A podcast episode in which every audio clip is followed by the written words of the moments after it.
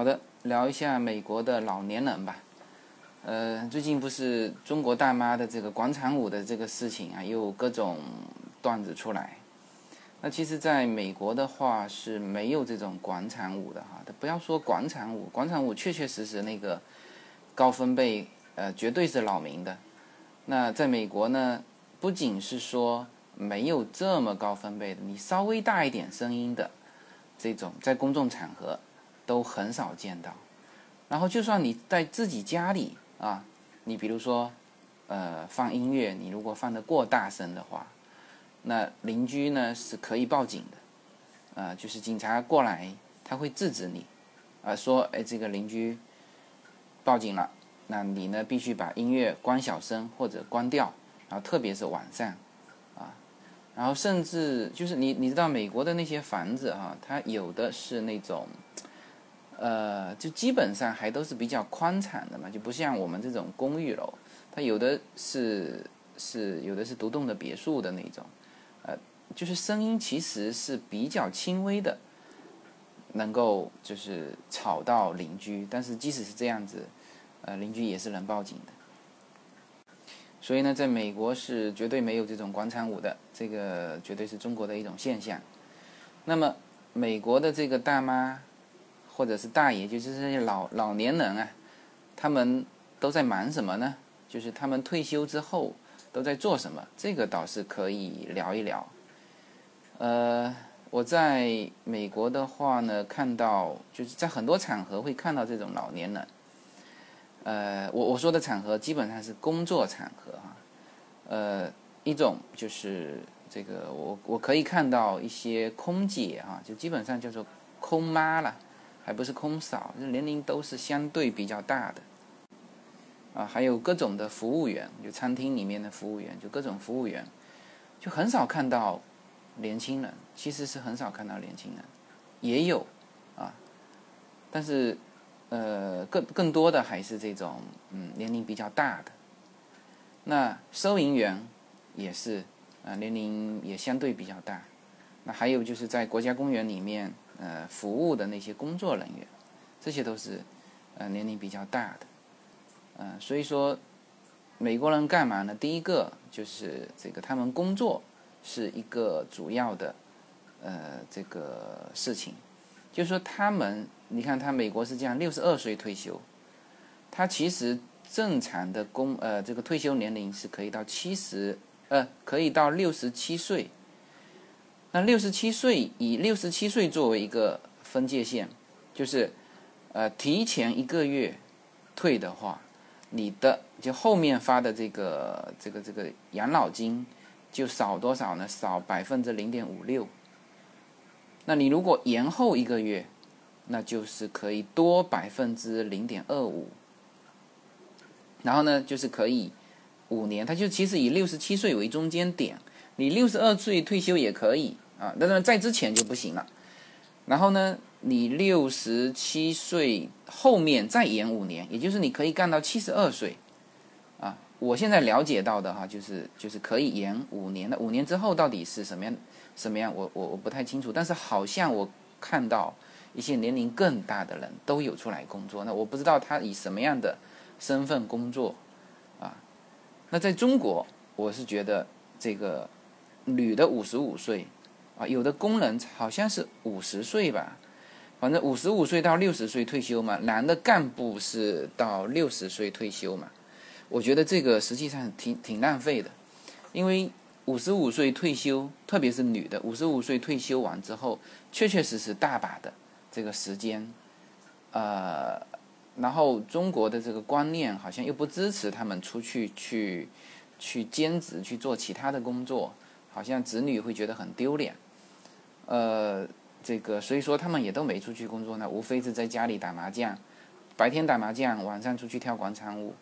那那我看到的感受是什么？我说我看到的第一个感受就是哇，我说中国其实还是在享受这个人口红利。我们一直说中国这个好像呃过了人口红利，你就看这么多的广场大妈还在跳广场舞，你就知道。它这个根本就还没有过这个红利人口红利点。那么在美国呢，就是说，一个当然，我我是社会氛围这个事情，我不想多说哈，因为确确实实我们存在的传统观念说，哎呦，这个退休之后，这个这个，当然如果你你是出去兼职做会计啊，或者是做一些呃比较轻松的工作，呃，就是听起来比较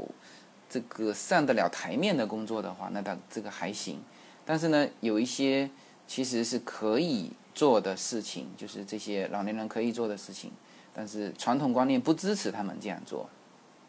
就这个是一方面，那另外一方面呢，也就是说，这个社会提供的工作岗位和这个社会存在的可就业人口之间，其实还是不匹配的。就是什么呢？就是他可以招得到年轻的嘛，他何必去招你大妈呢？是吧？那在美国，我估计，我认为哈是，呃，就是他招不到年轻的，啊，年轻的那就去，呃，应该去的那些更稀缺的岗位，啊，那那正常的岗位，收银啊，服务员啊，甚至空姐啊，呃，等等的，那这些就可以由中老年人来干，啊，其实他们完全能够胜任，啊，所以这个是美国老年人的。就是他们在做什么的第一个呃选项，就是他们可以继续工作。第二个呢，他们可以做什么呢？可以去做一些志愿者，呃，就是义工啊。那这个这个义工呢，在国内好像也还是就是嗯不太了解，也不太能接受。包括我跟我妈讲起这个在美国医院里面的那些义工嘛。他都觉得不可理解，说，哦，没有没有钱的人家怎么会真心替你服务呢？其实我我我跟他讲的是什么？我说，其实啊，没有钱的才是会真心替你服务，啊，那这个又跟美国的那个义工制度有关，因为他社会有这个氛围。首先从大学毕业开始。就是你就要必须你你就有你就需要有这个义工的一些工作的时间，你可以去换取一些东西，啊，然后从年轻的时候就开始培养这个义工的这种思想和整个社会的义工的这个制度。所以说，你到了呃美国的很多社区啊、医院啊、养老院啊，很多都是义工，都是义工，然后这个他们是。呃，非常真心，特别是有一些老年的义工，在他们能够这个身体能够接受的范围之内，他能够提供出来替你的那个关心服务，那是真的是由心呃而发的那种那种替你做事情。所以说，在美国，呃，老年人很多去做这种义工，一方面又可以去帮助别人，一方面呢，就是就是又能够给退休之后的生活啊，就是带来一些这种。这种就感觉到很充实嘛，这是第二个选项。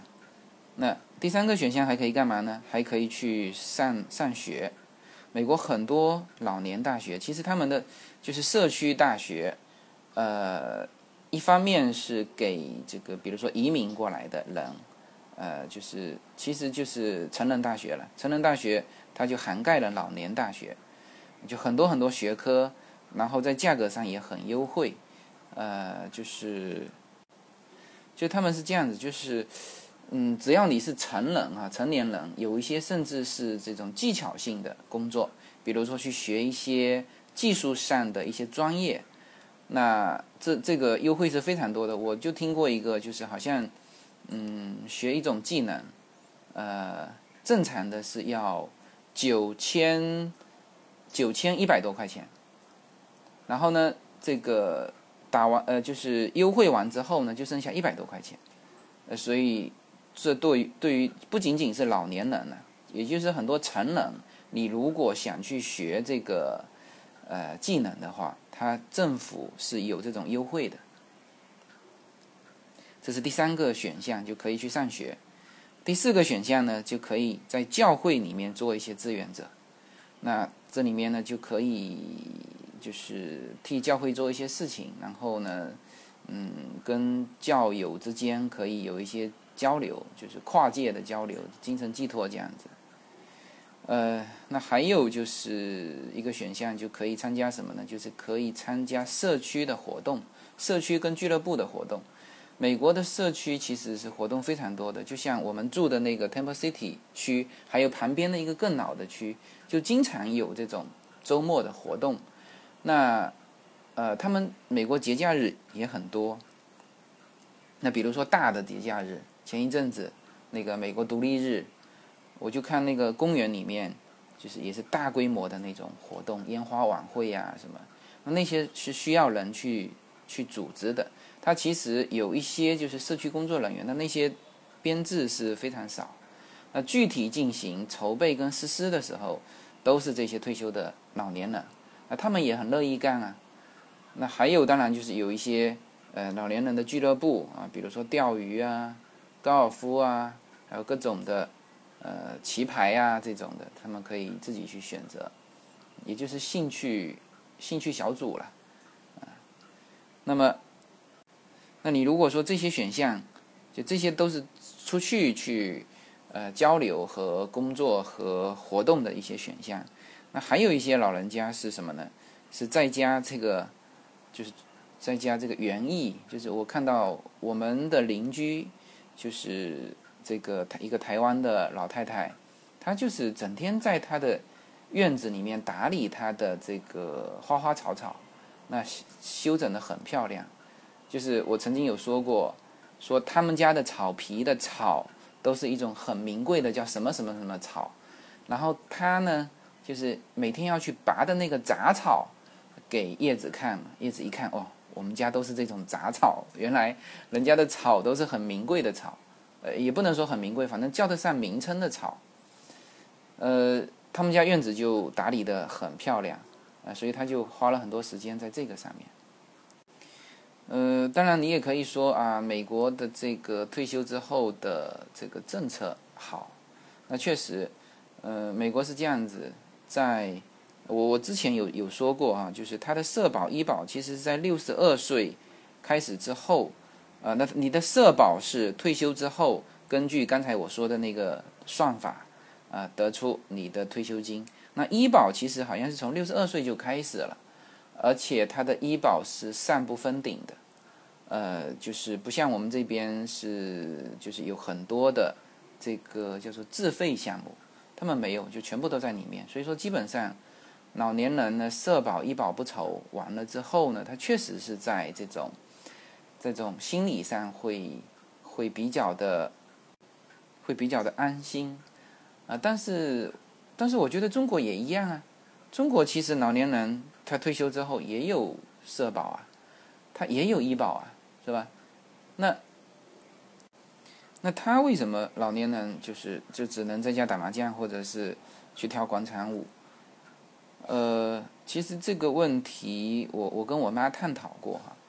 就他我我说了一下，我说在美国老了之后可以干这么多这么多这么多事情啊，也可以去工作啊，这个也可以去当义工啊，